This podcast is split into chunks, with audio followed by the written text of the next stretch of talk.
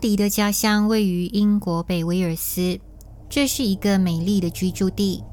只不过，对一个正值青春期的男孩来说，这里缺乏好玩事物，也有点无聊。所以，安迪和死党们平常都会漫无目的地探索那些郊外与海岸线地带，为平淡的日子增添一些乐趣。有一条从威尔斯通往英国的沿海双向道。大部分路线边缘并排着列车轨道，列车偶然在一小座水泥桥上面经过。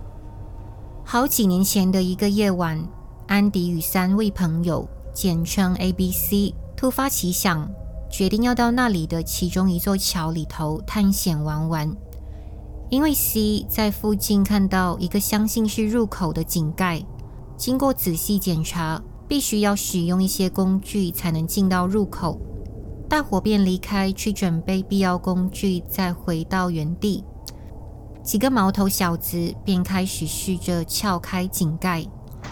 列车轨道就在旁边，所以他们鬼鬼祟祟地进行，害怕万一被经过的列车司机撞见，事情就不妙了。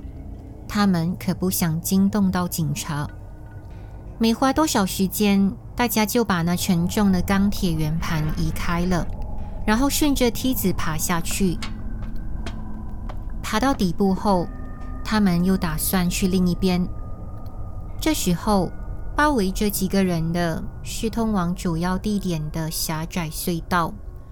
如果你对这座桥觉得困惑，也很正常，因为这的确很古怪。换句话说，要不是发现那个井盖，根本没人会知道这边居然有通道。大家弯着身体，勉强从这狭小空间挤过去，好几次还擦到肚皮。在这段过程中，有一股密闭恐惧感悄悄扩散在每个人之间。通往另一边的距离意外的长，但在中间处往下看，能从狭小缝隙看到下方的高速公路。这其实很酷，也莫名的让人暂时放松紧绷的心情。除了带着轻微不舒服和禁闭感之外，他们纯粹只是几个爱冒险的普通男孩。不过，事情即将进入戏剧化的转变。此时，从通道的结构感觉得到，大约只剩下不超过几公尺的距离。C 说。他看见似乎有一些物体在尽头处，虽然有点迟疑，最终全部人还是同意往那里查个究竟。然而，他们走错了这一步。最先到达尽头的人是安迪，只能说当下安迪被一股前所未有的寒意围绕。眼前是一张面向墙壁的折叠椅。墙上有这部分从报章或杂志撕下来的纸，纸上面显示一个摆弄风骚姿势的全裸女人。安迪不将她形容作色情，因为她实在有点诡异。与其说是性感，那张图看起来更接近某种奇怪的邪恶。更令人不舒服的是，那张纸上的女人双眼被剪掉了。是刻意准确的被剪掉，并非不小心撕错的那种。摊在眼前的景象完全让大家哑口无言。安迪想着，唯一能共同连接着彼此，只剩那压倒性的不安感。就在这窒息的瞬间，他们发现一个可怕又令人难受的血淋淋的安全套。见到这般触目惊心的画面，大家只想用最快的速度逃跑。他们的膝盖和小腿处还撞向离梯子不远尖锐的水泥边缘。每个人都祈祷那个井盖不会突然被封住，因为还没到达梯子边，加上怪异莫测的气氛，谁也不能保证什么。谢天谢地，一见到出口通畅无阻，他们急忙拔腿离开。也许你以为故事到这边就结束，但是一切未完待续。回顾过往，那是一场对天真青少年来说想要忘掉的可怕经历。那些异乎寻常的发现，令安迪和死党们曾经想报警处理，后来却也不了了之。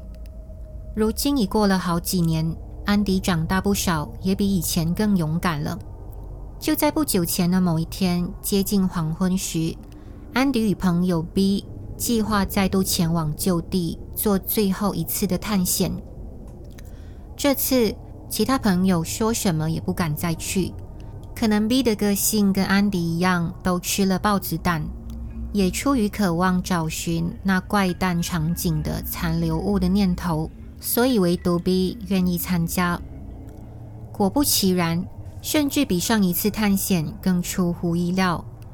他们两个又发现了一些奇怪的东西。此刻，他们再次进入充满灰尘的隧道里。第一个见到的是看似床套的东西，还有相信是睡觉用的海绵橡胶。一个坏掉的挂锁，用过的铁盒蜡烛，一捆绳子，而接下来发现的东西开始有点恶心。一个喝过的牛奶瓶里装着不明液体，在角落有一堆纸张和胶带上有着褐色痕迹，还散发人类粪便的难闻臭味。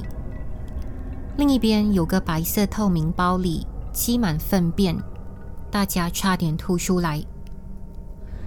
接近最后部分的尾端空间，地上有一个黄色警戒线，上面印有“案发现场不得入内”的字句，更增添某种罪恶氛围。进入尾端空间相当狭窄的入口那里，虽然开着两只强光的手电筒，也没法看清里面会不会有什么人或东西。他们紧张地犹豫不前，可是又不想半途而废，就硬着头皮继续。这时，安迪心想：难以想象某个病态的人竟只靠微弱烛光，在这漆黑无比的空间居留，这对一般人来说简直是噩梦。他们继续挤爬进尾端空间，此时第一眼看到的是一把刀子。接着是一张情色的杂志照片，一个身穿皮外套和长靴子，里面只穿一件内裤的女郎，她的阴部中间部分竟被烟蒂烧了一个小破洞，相当怪异。还有几张杂志页面掉落在地上，另外有英国某乐队的小海报，以及又是一张裸体女人的图像。这些照片上面都粘有黑色胶带，应该曾经都贴在墙上。之后，他们看到一堆丢弃的生活用品，包括早期的泡面塑料杯、剪刀、梳子、食物包装纸等等。在前面的方向还有一根大铁钉，安迪以为是用于建筑内的铁钉掉下的，但仔细观察四周环境。觉得这根铁钉是反常的存在，还有一小支融化在墙上的白色蜡烛，怀疑是居住此地的怪人唯一光线来源。另一边也发现，只剩一半的杂志页面还贴在墙壁，可惜这并不是那张安迪在上一次探险看到全裸女人的照片。不过页面上有日期。显示一九九七年，证明这些东西存在这里好长时间了。接着，他们终于又见到那张邪恶的折叠椅，旁边还有一张粉红色的棉被。他们到处搜寻过，不可思议的是，就只有那个血淋淋的安全套已不见踪影。最后。他们两个又平安出到隧道的外面，对面景象是一片漂亮的海滩。两个人终于重见天日，而大大松了一口气。经过冷静思考后，依照安迪个人的推测，从那堆粪便新鲜浓重的气味来判断，似乎是有人目前或在近期内把这里当作住所，可能是附近的吸毒者或流浪汉。根据杂志日期，那张椅子和一些老旧物品从1997年就存在，很大可能当年的某个人住过这里，之后又有别的人来到此地。案发现场不得入内的警戒线，是否证明这里曾是犯罪地点？也许发生过未能被破案的事件。想到这里，他们都不由自主打了个冷战。看来之前发现的血淋淋安全套被人移动过。安迪多次想象有个人在伸手不见五指的黑暗隧道里，坐在椅子上面对墙壁。然后做了什么老天才知道的事情，结果安全套上充满鲜血。你能想象那到底是多么不真实又恐怖的画面？还有那把刀像是刻意被摆放的样子，表示那个人不想别人接近，或者因害怕受到威胁而可能会做出伤害行为。安迪为这个事件下了结论。不管是谁把这里当容身处，那肯定是一个严重脱离社会以及精神不稳定的人。安迪和朋友也都很感恩，事情的结局并没有遇到任何怪人和危险。那座水泥桥建筑内的整体环境实际上根本不适合居住，隧道里惊人数量的灰尘几乎令人透不过气。即便这样，也比不上那阵阵的恶臭来得难受。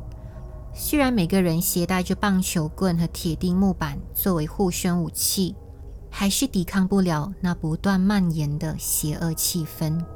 更何况他们根本无法预知任何情况的发生。整个通道的设计加上拥挤的爬行，代表要同时安全又快速离开是近乎不可能的。这里。绝对是地狱般的异度空间。